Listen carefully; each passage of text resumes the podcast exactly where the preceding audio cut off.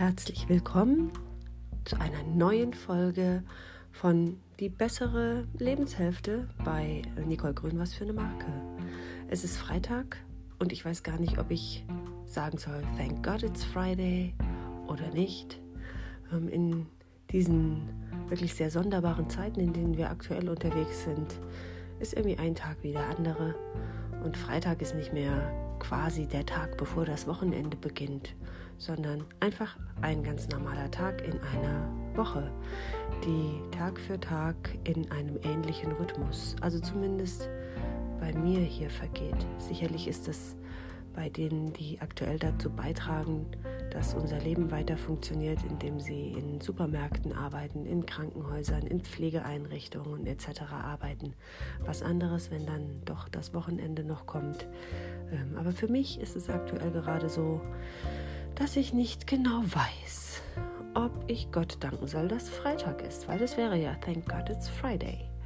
So, das ist schon ein kleiner Gedanke zum Einstieg, wobei ich ja auch schon in der Ankündigung für diese Podcast-Folge gesagt habe, es geht diesmal tatsächlich nicht nur um Cora-19, sondern äh, es, es, geht vielleicht auch ein Stück weit um die Auswirkungen dessen, die natürlich darauf basieren, gar keine Frage. Aber wir alle erleben vielleicht aktuell gerade unabhängig von einer, einer Situation, die wir uns gar nicht vorstellen konnten vor ein paar Monaten. Ich habe das irgendwie letzthin beim Telefonat mit meinem, mit meinem Lektor für mein Fachbuch gesagt. Ich habe gesagt, mit, stellen Sie sich mal vor, ich hätte Ihnen, beziehungsweise Sie hätten mir das im Januar erzählt, dass wir im, im März und April dass wir da zu Hause sitzen, dass die Läden alle geschlossen sind, dass das Business nicht mehr funktioniert, etc., ähm, dann hätte ich wahrscheinlich zu Ihnen gesagt, suchen Sie sich einen guten Therapeuten und sprechen Sie mal über Ihre Endzeitgedanken oder so irgendwie was. Also ganz viel Unvorstellbares, das ja ähm, tatsächlich um uns herum geschieht, mit dem wir so betroffen sind und über das wir wahrscheinlich auch permanent mehr oder minder nachdenken. Äh, aber im, im Kontext damit sind wir ja auch in vielen Familien, in vielen ähm, Konstrukten von Zusammenleben viel mehr damit auch beschäftigt, Beziehung zu erleben, ja, unabhängig von unterwegs sein, unabhängig von acht Stunden oder mehr aus dem Haus zu sein und ähm, auch Beziehungsnähe dadurch ganz anders wahrzunehmen und zu erleben. Und es geht jetzt hier dabei nicht nur um Partnerschaft, wobei es natürlich auch um Partnerschaft geht. Also an, an vielerlei Stelle. Ich habe gestern sehr, sehr lange einen, äh, Videochat mit meinen Freunden auf Kreta gehabt. Und ähm, die hatten eine, eine wirklich schlimme Krise, als ich im Februar Nein, ich bin im Februar gekommen und im, am, am 11. März weggeflogen. Und die hatten wirklich eine ganz schlimme Beziehungskrise, so dass ich fast schon befürchtet habe, dass wenn ich das nächste Mal wiederkomme, dass die beiden kein Paar mehr sind. Und ich habe für beide als Gesprächspartner zur Verfügung gestanden. Ich habe nicht Partei für den einen oder Partei für den anderen ergriffen, sondern da ich beide sehr, sehr gerne habe, versucht, beiden zuzuhören mm, und vielleicht auch mal eine, Perspektive zu wechseln in, in diesem Konstrukt, in diesem Konflikt, um den Raum aufzumachen, den anderen anders zu sehen. Und äh, als wir gestern lange gesprochen haben, hat mir meine Freundin gesagt, es ist wieder gut zwischen uns. Wir haben diese Zeit, die wir hier wirklich sehr eng zusammen sind, genutzt, über das zu reden, was uns am Anfang unserer Beziehung wichtig war, was es ausgemacht hat, dass wir uns ineinander verliebt haben, dass wir einander geliebt haben, so sehr geliebt haben, dass wir geheiratet haben und eine Familie gegründet haben. Das ist uns nämlich in all dem, was wir in den Jahren dazwischen erlebt haben, durch familiäre Irrungen und Wirrungen, durch finanzielle Irrungen und Wirrungen, durch den Aufbau eines gemeinsamen Business, ist uns das verloren gegangen. Wir haben tatsächlich verloren, was es ausgemacht hat, dass wir uns geliebt haben. Und wir waren nur noch genervt, angespannt und nur noch in dem Fokus zu sehen, was uns am anderen tatsächlich nervt. Also was dieses Muster füttert, dass der andere der Täter ist und ähm, ich oder wie, wie, gesagt dann eben auch aus der Perspektive des Mannes ähm, er das Opfer ist. Ja? Und das fand ich ganz besonders schön zu hören, dass es auch solche Beispiele gibt. Natürlich gibt es auch ganz viele Beispiele, die in die andere Richtung gehen. Da brauchen wir gar nicht drüber reden, dass natürlich auch Gewalt in den Familien aktuell zunimmt, wenn man so eng aufeinander hockt und ähm, auch natürlich damit konfrontiert ist, dass plötzlich Kinder 24 Stunden da sind, die sonst in Kindergarten, Schule, im sozialen Umfeld unterwegs sind, dass das für viele eine immense Herausforderung ist, das emotional zu handeln. Gar keine Frage. Und wie gesagt, umso schöner ist es natürlich auch solche Beispiele zu hören, in dem das enge Zusammensein dazu führt, dass du dich erinnerst. Was ist es genau, was es ausmacht, warum du diesen Menschen liebst? Das fällt einem gegebenenfalls bei Kindern natürlich leichter, da das auch sich wieder zu verdeutlichen, wenn du jetzt so eng zusammen bist. Das sind halt deine Kinder. Ne? Ähm, aber beim Partner ist es ja nicht per se Gott gegeben, dass die Liebe bleibt, sondern die Liebe kann eben manchmal auf dem Weg verloren gehen. Und vielleicht ist es tatsächlich auch so ein Stückchen, was ich, ich, ich schaue immer voller Bewunderung, wobei ich natürlich weiß, dass in jeder Familie Herausforderungen da sind, dass Höhen und Tiefen da sind. Trotzdem schaue ich voller Bewunderung zu den Paaren, die es schaffen, seit 25, 30 oder mehr Jahren zusammenzuleben und ähm, bei denen das jetzt auch nicht den, den Eindruck macht, als würden die sich immer nur auseinandersetzen, sondern die ich eben auch im Kontakt miteinander erlebe, auch beim über die Straße schauen nur. Ja, wenn du jetzt nicht irgendwie nur im, im, im, sozialen Kontext dich irgendwo triffst und Party machst, wo natürlich das vielleicht nicht ganz so ausbrechen würde, wenn eine Auseinandersetzung äh, oder eine, eine, eine grundsätzliche äh, Störung in der Beziehung da ist, sondern wo du es auch einfach siehst, wenn sie irgendwie miteinander im Garten arbeiten oder sowas, wo diese Wertschätzung bzw. diese Verbundenheit da ist und die das schaffen, das über die Jahre auch irgendwie lebendig zu halten und zu befüttern. Also das zollt mir schon ein Stückchen Bewunderung ab, weil wir erleben es ja viel öfter im Verlaufe des Älterwerdens, wenn sich Werte verändern, wenn sich der Blick aufs Leben verändert, den man hat, dass natürlich eine Partnerschaft darunter auch zerbrechen kann. Weil du dich plötzlich, guck mal, ich meine, das ist ja der, das ist ja der beknackteste und bekotzteste Spruch ever, ist ja, ich habe mich weiterentwickelt und du bist stehen geblieben. Aber äh, in ganz vielen Beziehungen ist das so ein Satz, der dann irgendwann fällt ich möchte jetzt gar nicht auf diesem Satz rumhacken, sondern ich möchte vielmehr sagen, es kann natürlich schon sein, dass du dich mit Themen beschäftigst, die, die den Partner nicht interessieren. Und dass du irgendwann dich so weit voneinander entfernt hast, dass du es gar nicht mehr schaffst, diesen Gap zu schließen, der durch unterschiedliche Interessensfelder entstanden ist. Und das ist auch, also äh, auch wir haben natürlich in unserer Beziehung Herausforderungen. Ich sage immer, ich bin so sozial inkompatibel. Das stimmt ja nicht ganz. Aber das ist schon so, dass ich eben auch wirklich, ich komme gut mit mir zurecht. Ich sitze seit über drei Wochen quasi zu Hause. Ich hatte gestern meinen ersten Fremdkontakt wieder, ähm, weil ich bei der medizinischen Fußpflege war. Und ähm, das war für mich eher sonderbar, diesen Fremdkontakt zu haben.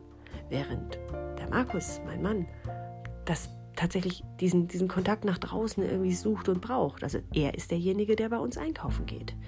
Ja, das ist was, was ich aktuell für mich gar nicht so in den Fokus stelle, mich irgendwo in den Supermarkt zu stürzen und ähm, da, da, um, ich sag mal, um Lebensmittel zu kämpfen, in Anführungszeichen ist ja jetzt auch übertrieben. Äh, aber für den Markus ist es total wichtig, da den, den Kontakt irgendwie zu haben und sei es nur, ich, sag mal, ein kleines Gespräch an der Kasse mit der Kassiererin oder die, die man halt kennt, weil man immer im selben Supermarkt einkauft, so diesen Kontakt nach draußen zu haben. Jetzt ist das nicht so elementar in der Situation hier, dass du sagst, ich, ich habe mich da irgendwie in so einem Gap verloren. Mein Partner möchte immer nur nach draußen und Kontakte pflegen und ich möchte mich eher zu Hause einkapseln.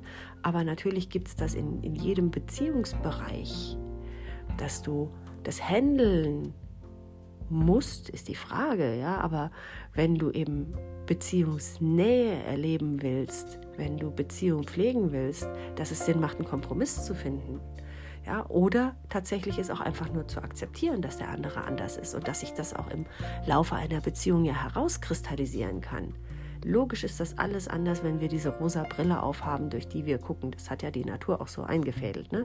Dass du, wenn du verliebt bist, findest du ja alles mega am Partner. Dann kann der pupsen und du findest das toll. Ja? Ganz hart gesagt, dann riecht der Pups sogar noch gut. Äh, Im späteren Leben ist das dann nicht mehr so. Dann kannst du gar nicht schnell genug das Fenster aufreißen. Das jetzt nur mal so als bildhaftes Beispiel für wie sich Dinge dann eben entwickeln, wenn diese rosa Brille ein bisschen abnimmt und die, die rosafarbene Verliebtsein-Farbe sich ein bisschen in, in die Richtung entwickelt, dass da auch mal so ein Alltagsgrau mit dazu kommt. Ja, und sich dann wieder daran zu erinnern, wenn das Alltagsgrau zuschlägt und wenn du feststellst, da sind plötzlich Verhaltensweisen da, die du vorher vielleicht gar nicht so wahrgenommen hast. Das heißt ja gar nicht, dass die jetzt irgendwie neu dazukommen. Aber die rosa Brille hat alles schön gefärbt. Und die, diese, diese Grundtendenz im Verhalten, sich nach draußen zu expressieren, also die war schon bei meinem Partner immer da. Und die war bei mir zu der Zeit, als wir uns kennengelernt haben, stärker vertreten, als sie heute vertreten ist. Ja, weil sich Dinge verändert haben, weil sich ein Fokus in meinem Leben verändert hat, weil sich plötzlich neue Aufgabenbereiche ergeben haben, weil sich plötzlich Wünsche und Träume erfüllt haben, die in eine andere Richtung lenken. Ja, also bei mir ist es eben das Schreiben und wenn ich schreibe, dann brauche ich diese Zurückgezogenheit, dann brauche ich dieses soziale Abkapseln, meine Ruhe. Ja, und wenn mein Partner nicht akzeptieren kann, dass so eine Entwicklung da ist und ich aber rumgedreht auch nicht akzeptieren kann, dass mein Partner in, in, in dieser Zeit, während ich mich abkapsle, dieses nach draußen gehen braucht, dann ist natürlich immer Potenzial da, Konflikte zu schüren und sich zu verlieren. Und das, glaube ich, ist aktuell für uns alle eine wirklich große Herausforderung, sich in der Nähe nicht zu verlieren, ja, sich in der Nähe nicht voneinander zu entfernen, weil die meisten von uns sind einem beruflichen Leben nachgegangen, gehen es vielleicht teilweise auch heute noch, aber gegebenenfalls im Homeoffice. Ja, und dadurch, dass du eben nicht acht Stunden am Tag voneinander oder mit, mit, mit Fahrten etc. zum Arbeitsplatz ja auch mehr als acht Stunden voneinander getrennt warst, sondern jetzt wirklich in der häuslichen Nähe, in der häuslichen Enge miteinander sitzt, nimmst du Dinge anders wahr. Ja, und wenn du es hier nicht schaffst, dich selbst auch auszubalancieren, also das, die eigenen Emotionen immer im Griff zu haben, sich selber zu kennen und auch für sich, für sich selber immer wieder im Auge zu haben, was ist denn liebenswert an meinem Partner? Ja, was ist denn liebenswert an dem Menschen, mit dem ich lebe? Und wenn ich heute vielleicht Herausforderungen damit hätte, etwas Liebenswertes zu finden, sich dann wirklich so wie bei meinen Freunden eben zurückzuerinnern an, was war es denn wert, dass ich mich in ihn verliebt habe. Und darüber auch, wenn ich es in, in der Reflexion mit mir selber gemacht habe, darüber auch durchaus die, die Kommunikation zu suchen und es eben nicht zuzulassen, dass diese Nähe, die wir hier gerade erleben, uns trennt. Ja, also eine Beziehung, die, die vielleicht schon einen Riss hat, die kann ja durchaus darüber gekittet werden oder heilen sogar. Kitten wäre ja auch irgendwas, was vielleicht eine Sollbruchstelle hinterlässt, aber viele gekittete Sachen halten dann doch noch ganz viele Jahre. Ähm, sich sich auf, auf das Grundsätzliche zu besinnen, auf das, was es eben wert ist, zu lieben. Und ähm, im, im nächsten Schritt vielleicht auch dieses, was, was das Älterwerden mit sich bringt, ja wer sagt das ja, ne? also wir, wir, Frauen, wir sind in den Wechseljahren, da bist du irgendwie hormonell komplett durch den Wind, ähm, wirst plötzlich aggro, obwohl du das vorher nicht gekannt hast, ähm, bist plötzlich emotionalen Schwankungen unterworfen, die du vorher nicht gekannt hast. Und bei den Männern sagt man ja immer, das ist die Midlife-Crisis. Ja? Das ist dann, wenn sich der Mann den Porsche kauft und ähm, die Frau plötzlich 20 sein muss. Aus äh, irgendwelchen irrsinnigen Gründen. Die einen kämpfen damit, dass der Hormonhaushalt ihnen verdeutlicht macht, so, jetzt ist die Fruchtbarkeit quasi zu Ende. Ja, das, ey, das ist auch total spannend, oder? Muss man jetzt auch mal überlegen. Was hat sich denn bitte äh, das Universum oder was auch immer uns gemacht hat, dabei gedacht? also mal unabhängig davon, dass Wechseljahre sich echt scheiße anfühlen, muss ich jetzt mal so sagen. Das fühlt sich nicht gut an, so Hitzewallungen, ey. Wenn du so alle, weiß ich nicht, vier Stunden am Tag komplett alles von dir werfen möchtest, weil du in deinem eigenen Saft gut gast gerade äh, oder diese, diese emotionalen Irrungen und Wirrungen durchläufst, ja, nur damit dir verdeutlicht wird, so Fruchtbarkeit zu Ende ab jetzt kannst du dich nicht mehr reproduzieren. Das ist ja nicht wirklich lustig. Also ganz ehrlich, das ist nicht lustig. So, und auf der anderen Seite dann aber auch diesen, wenn der Mann in diese Phase kommt, ne, dass es irgendwie kritischer wird, der, der, der, bei dem ist es ja nicht so massiv, dass der sich nicht mehr reproduzieren kann. Ähm, aber wenn du jetzt davon ausgehst, dass du dir gleichaltrige Partner ungefähr suchst, deine Frau ist also aus dieser Reproduktionsphase raus, ähm, dass du danach Ausschau hältst, wo du weiter reproduzieren kannst ist ja auch irgendwie anstrengend. Also ich möchte jetzt nicht Männer grundsätzlich in Schutz nehmen, die sich einen Porsche kaufen und sich eine 20-jährige Freundin suchen. Ähm, aber ich kann mir durchaus auch vorstellen, dass das extrem anstrengend ist. Ja, also auch dich damit auseinanderzusetzen, was ist denn jetzt gerade hip und aktuell. Klar mag das vielleicht cool sein, wenn du eine, eine knackige 25-Jährige an deiner Seite hast, anstatt der nun mittlerweile leicht lapprigen über 50-Jährigen.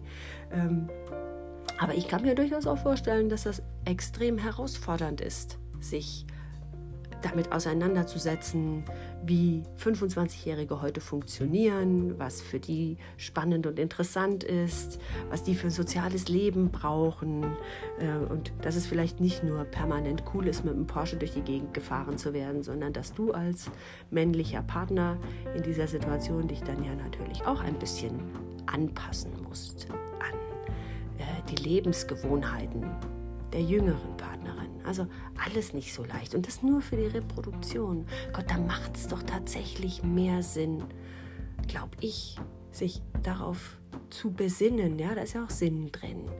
Ähm, sich darauf zu besinnen, was liebenswert ist an dem Menschen, mit dem du lebst und mit dem du vielleicht auch schon 16, 18, 20, 25, 30 Jahre Zeit verbracht hast, Leben verbracht hast, Höhen und Tiefen durchwandert bist.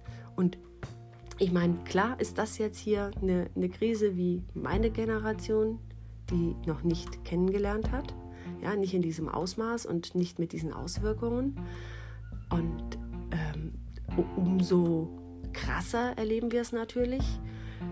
Generation über 80 ja, kennt da noch ganz viel von, wie Krise sich auswirkt und was Krise bedeutet. Ähm, aber in, in, dieser, in dieser Situation herausgefordert zu sein, sich auf das zu besinnen, was dich vielleicht über die Jahre auch schon an kleineren Herausforderungen getragen hat oder genauer hinzuschauen und zu sagen, an welcher Stelle haben wir uns denn in irgendeiner Herausforderung verloren. Ja? Wir haben 2008, 2009 auch eine Wirtschaftskrise gehabt. Klar, lange nicht so, so umfassend, wie wir jetzt vielleicht damit konfrontiert sind. Aber viele, die auch selbstständig arbeiten, haben das damals auch erlebt und haben Höhen und Tiefen erlebt, die sich vielleicht auch, wenn du mit deinem Partner ein Business betreibst, die sich da auswirken. Also insofern, ich, ich glaube, in jeder Partnerschaft, jetzt unabhängig von wirtschaftlichen Herausforderungen, hast du Höhen und Tiefen durchlebt. Da hast du erlebt, was es bedeutet, vielleicht gemeinsam Eltern zu werden. Da hast du erlebt, was es vielleicht bedeutet in einer Patchwork-Familie. Übrigens, Patchwork-Familie. Leute, das hört sich auch alles nur lustig an und auch der Begriff ist irgendwie total lustig und kuschelig, weil so eine Patchwork-Decke ist was total Schönes und Cooles. Ähm, aber das ist auch nicht leicht, ja? Da hast du vielleicht auch erlebt, was das mit dir macht und hast deine Höhen und Tiefen durchlebt. Hast aber gar nicht so bewusst hingeguckt. Was hat uns denn da vielleicht geholfen? Oder an welcher Stelle haben wir uns denn da vielleicht auch schon verloren und es gar nicht gemerkt? Und diese Chance jetzt zu nutzen, in der Beziehungsnähe, in der wir aktuell unterwegs sind, um miteinander vielleicht auch zu wachsen in der Situation. Ich glaube, da liegt eine ganz große Chance drin. Und jetzt will ich nicht anfangen, darüber zu erzählen, dass wir jetzt da plötzlich dankbar sein sollen. Das ist äh, Quark, ja. Aber nichtsdestotrotz ist, glaube ich, jede Chance, die da irgendwo inbegriffen liegt, sein, seine Partnerschaft, seine Beziehungen, auch Beziehungen zur Familie, ja jetzt nicht nur zum Lebenspartner, seine Partnerschaften zu Familie, zu Freunden zu pflegen. Vielleicht auch bei welchen, wo du denkst, oh, das ist gar nicht so leicht, da auf, auf einem Level wieder zu sein, den wir vielleicht früher mal hatten. Und da genauer hinzuschauen und zu sagen, welche Beziehungen sind mir denn wichtig, mit welchen Freunden, Familienmitgliedern möchte ich jetzt Nähe pflegen und Nähe lässt sich immer pflegen, weil ich sage ja immer, das ist, für mich ist Social Distancing ein total bescheuerter Begriff. Es ist Physical Distancing. Ja, das hat nichts damit zu tun, dass du nicht, so wie ich das gestern gemacht habe, mit Freunden, die 2000 Kilometer weit sind, ganz weit entfernt sind, ganz tiefsinnige Gespräche zu führen. Und alles, was du heute über Video machen kannst, macht es ja auch möglich, dass du dich sogar dabei sehen kannst. Ja, und diese Distanz überbrücken kannst und deine Freundschaft trotzdem auf eine ganz intensive Art und Weise pflegen kannst, deine Beziehungsnähe pflegen kannst. Also ich wünsche euch tatsächlich, dass ihr die, diese Chance nutzt, eure Beziehungen zu pflegen und all das, was euch wichtig ist, tatsächlich in den Vordergrund zu stellen und aktuell ja, sich auch mal die Sonne auf den Pelz brennen zu lassen um die, die eigenen Speicher aufzufüllen und auch die Beziehungsnähe zu sich selber zu stärken. Ihr Lieben, ganz herzlichen Dank, dass ihr mir zuhört bei Nicole Grün, was für eine Marke mit der besseren Lebenshälfte. Und nächste Woche gibt es dann wieder eine neue Folge. Herzlichen Dank fürs Zuhören.